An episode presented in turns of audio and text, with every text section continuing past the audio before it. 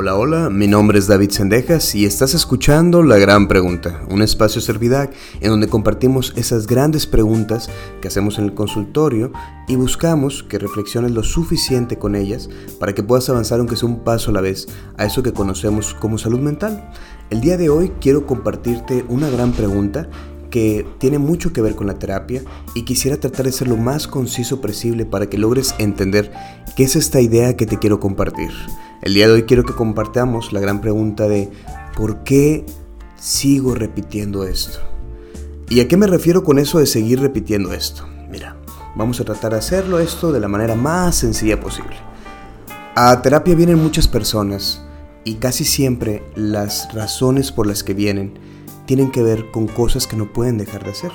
Hay gente que viene a terapia que te dice, ¿sabes qué David? Lo que pasa es que no puedo dejar a mi pareja. Por mucho que lo intento, yo no puedo dejar a mi pareja. Y hay gente que viene a terapia y te dice, ¿sabes qué David? Lo que pasa es que no puedo dejar de pelearme. Por mucho que intento, no logro dejar de pelearme. Bueno, la gran pregunta que tiene que ver el día de hoy es esto de por qué sigo repitiendo esta situación. Vamos a pensar en tres casos. Viene fulanita, viene a terapia y de repente me dice lo que pasa David es que tengo a mi novio, me peleo con él, me, me problemo mucho, yo siento que ya no lo amo, lo corto y de repente, como a las dos semanas, conozco a alguien que me hace sentir muy bien, me enamoro, tengo una relación con esa persona, pasa el tiempo, me peleo con él, me enojo mucho, ya no lo aguanto, lo corto y ha sido un ciclo que estoy repitiendo una y otra y otra vez. O por otro lado, viene gente que me dice, ¿sabes qué David? Lo que pasa es que yo no puedo dejar de pelearme con mi esposa por mucho que yo intento, no puedo dejar de pelearme con ella. Hablamos, tocamos el tema, hablamos de qué es lo que buscamos cada uno de nosotros, pero no puedo dejar de pelearme con ella. Bueno, esa es una cosa que se está repitiendo una y otra vez. Tanto el primero que está repitiendo una relación constantemente con diferentes personas, como el segundo que parece ser que está repitiendo lo mismo con la misma persona. Otro caso que es muy seguido es por ejemplo, han llegado personas conmigo que me dicen, lo que pasa David es que no sé qué estudiar. Yo de repente me metí a estudiar medicina y a los dos años me salí, luego me metí a derecho y a los dos años me salí y al año me metí de repente a psicología y a los seis meses me salí y por mucho que lo intento, no puedo llegar a concluir algo. Estoy haciendo y haciendo y haciendo, pero no puedo concluir algo. Otro caso que pasa muy seguido es que alguien venga y me dice, ¿sabes qué David? Ya he tratado de dejar de fumar, o he tratado de dejar de tomar, o he tratado de dejar la marihuana. He tratado mucho dejar cierta cosa, pero por mucho que la trato, por mucho que conscientemente, yo digo, yo ya no quiero esto, o sea, yo ya no quiero fumar, huele feo, sabe feo, ah, me hace mal, ya no quiero, ya no quiero tener esto, no puedo. O sea, aunque conscientemente sepa que esto que hago me hace mal, no puedo dejar de hacerlo. Bueno, eso es repetir. Repetir es algo que hacemos todos los seres humanos y lo hacemos de manera muy diferente. Cada quien estamos repitiendo y repitiendo historias. Yo sé que ahorita en lo que estoy hablando, muy probablemente algo venga dentro de ti y digas tú, ah, sí es cierto, como yo que no puedo dejar el Candy Crush. Yo recuerdo que tenía un paciente que me decía, es que de repente tengo el celular y no puedo dejar el Candy Crush. O bien, las grandes adicciones que tenemos ahorita por las redes sociales. O sea, ustedes no saben la gran cantidad de gente que al momento de venir a terapia dicen, ya no quiero. O sea, ya no quiero estar scrolleando en Facebook, en Instagram, ya no quiero eso. Pero no puedo. Bueno, ese impedimento es lo que estamos repitiendo. Un psicólogo a lo mejor que no tenga tanta experiencia cometería el error de preguntarle a un paciente, oye Panchita, oye Fulanita, pero si tú sabes que Manganito no te hace bien, ¿por qué no lo dejas? Pues claro que Fulanito o Panchita van a decir, no sé o no puedo. Y claro que no pueden, ¿por qué? Porque están en este ciclo interminable de repetir, de repetir, de repetir, de repetir. Justo por eso son ciclos. Los ciclos son cosas que pasan en nosotros y que no nos damos cuenta cómo suceden. En estos momentos tú estás respirando.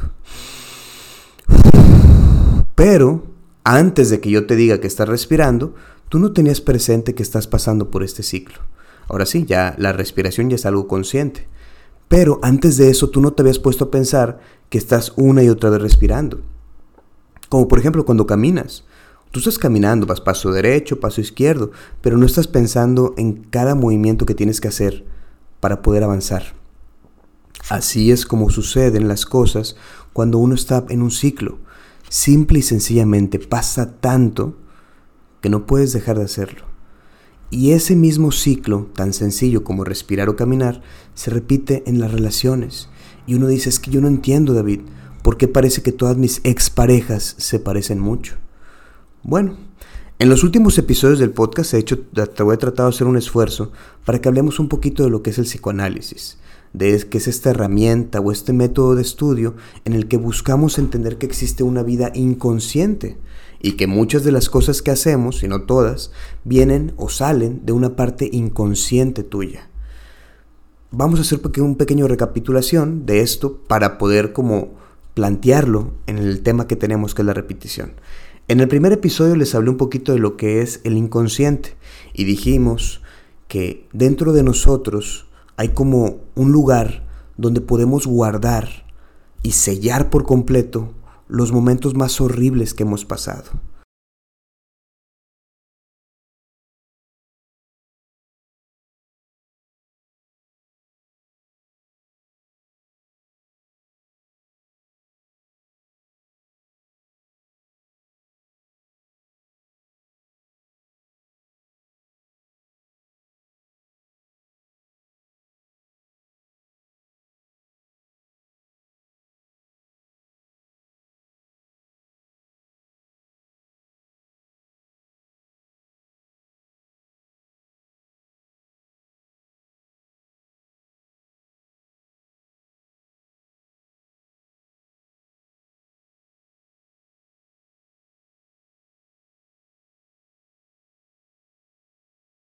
Un ejemplo muy bueno de eso podría ser el chico que un día salió al parque, que tenía su balón, estaba con sus primos, estaba jugando y de repente viene alguien y lo golpea, lo maltrata, lo, trata muy mal, lo asusta y cuando crece sencillamente no recuerda que haya pasado eso.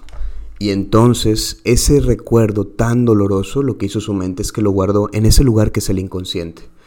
Sucede de repente después, y esto tiene que ver con el segundo el segundo podcast que grabamos sobre ideas neuróticas, que ese mismo chico crece y tiene amigos y por alguna extraña razón es muy agresivo. Anda golpeando gente, anda maltratando personas, tiende a ser muy brusco con, con, sus parejas. Y cuando le preguntan, pero, pero es que ¿por qué eres así? Dice, no sé. O sea, realmente, realmente yo no sé, solamente como que, como que estoy muy enojado.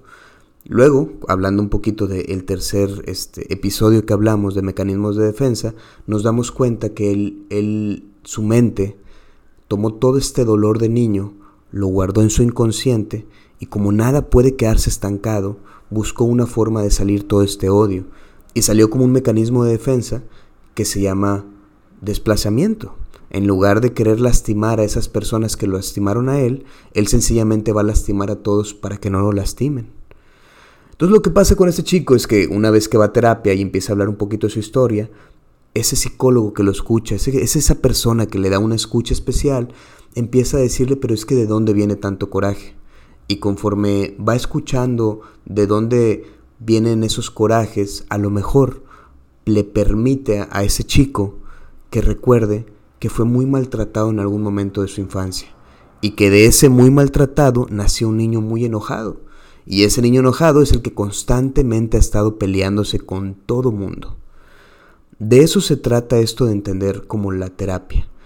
Ahora vamos a hablar de la repetición y vamos a utilizar este mismo ejemplo que nos está quedando claro. Este chico constantemente estuvo repitiendo lo mismo, ¿sí?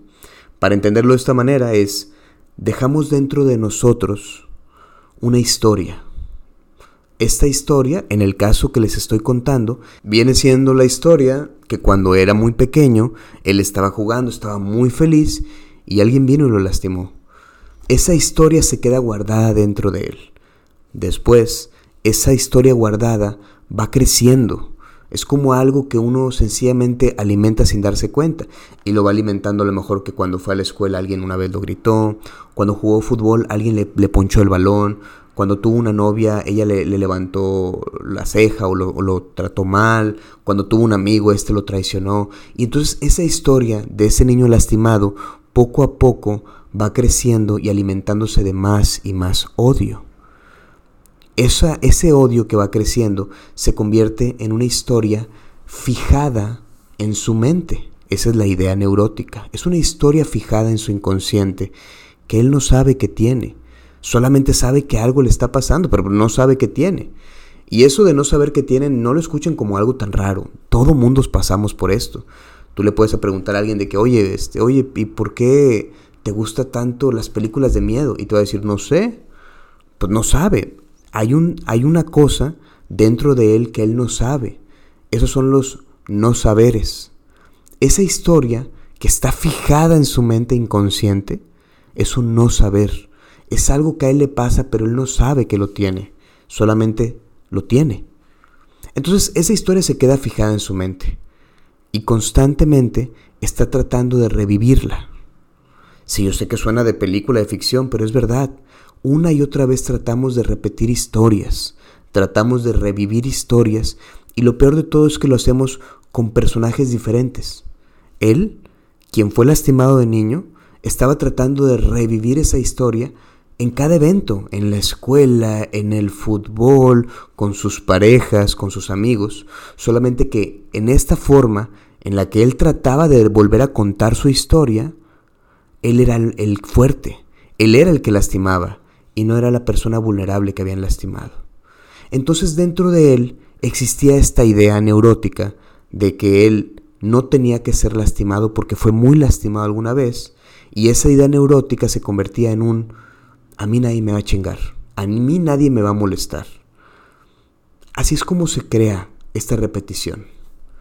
Ahora bien, la forma en cómo lidiamos con ese dolor, la forma en la que lidiamos con esa historia, eso es lo que estamos repitiendo. Son ciclos. Ahora te, puedo contar otra, otra historia que, que, va a dar mucho sentido para ti. Imagínate un chico que entonces su papá se fue, él se quedó solo con su mamá, su mamá fue muy cercana a él, y luego de repente, cuando tenía como siete años, ocho años, eh, su mamá tiene otro hijo de otra persona, y la mamá se aboca a su nueva relación y le pone mucha atención a su nuevo hijo. Y a él lo deja a un lado. Ese dejarlo a un lado se llama abandono. Y desde donde ese niño va a ver las cosas va a decir yo fui abandonado. Y como va a decir yo fui abandonado, se va a quedar ese, esa parte de esa historia donde él se sintió abandonado, se va a quedar dentro de su alma, dentro de su mente o dentro de su inconsciente, porque fue algo muy doloroso. Luego, de repente, él va a tener una novia y va a querer estar con su novia en todo momento.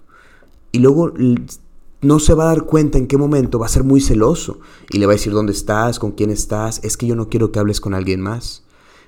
Y la novia va a preguntarle, pero ¿por qué eres tan celoso? Y él va a decir, no, no soy tan celoso, así no soy. La verdad es que sí lo es.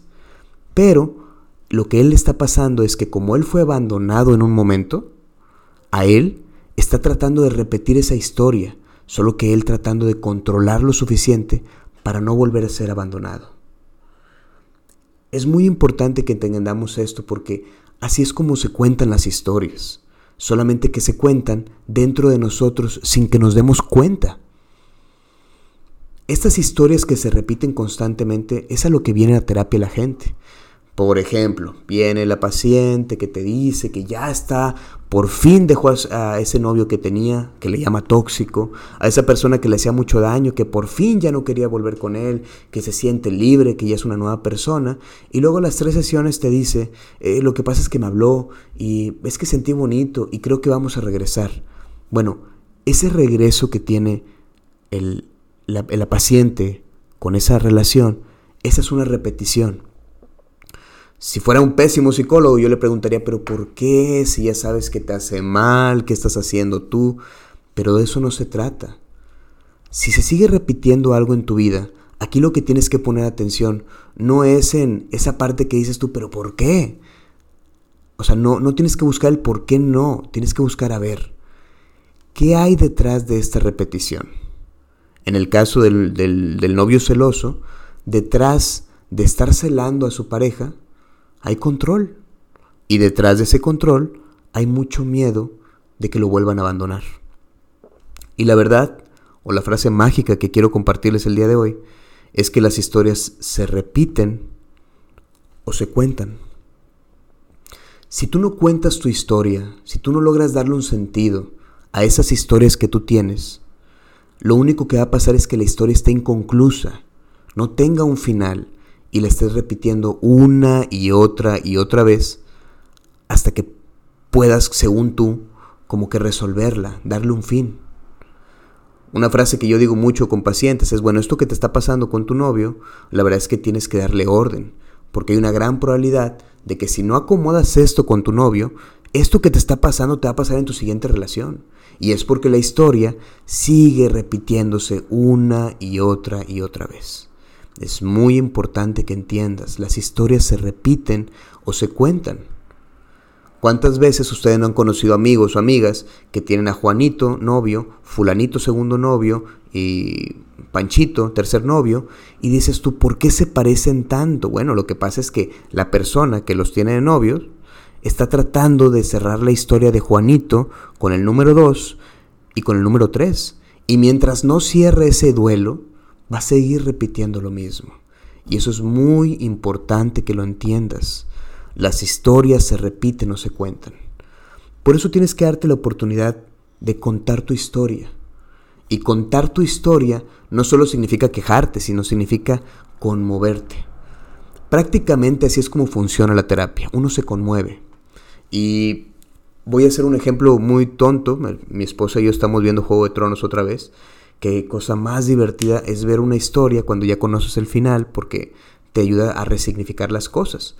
No creo que sea spoiler para nadie, pero si lo es, pues ni modo. Eh, empieza la historia de Juego de Tronos, tú piensas que los malos son unos, que son los, los, reyes que estaban antes, y luego piensas que los malos son otros, que son los caminantes blancos, y al final de cuentas te das cuenta, al final de cuentas te das cuenta que los malos malos era un personaje que te estuvo acompañando toda la serie, pero que tú no habías visto que era el malo. Eso es conmoverte, es decir, moverte de la forma en cómo entendías una historia a moverte hacia un lugar donde la entiendes de manera diferente. En el caso de el chico celoso, cuando él se dé cuenta que cela a su pareja porque está intentando controlar el duelo de haber perdido a su madre o haber perdido a su padre, cuando él pueda entender eso en su historia, va a dejar de celar. En el caso del chico que se peleaba cuando él entienda que está tratando de, de pegarle a esas personas que le hicieron daño y no realmente a sus amigos, a sus parejas, él va a poder dejar de hacerlo. O sea, cuando logres ese nido que está en tu inconsciente, que es un nudo lleno de ideas, cuando las puedas entender, cuando puedas acceder a ellas, sencillamente se va a detener eso que te está pasando. Por eso uno va a la terapia a saber lo que no sabe de uno y a conmoverse de su historia lo suficiente para dejar de repetir lo que ya no quiere hacer.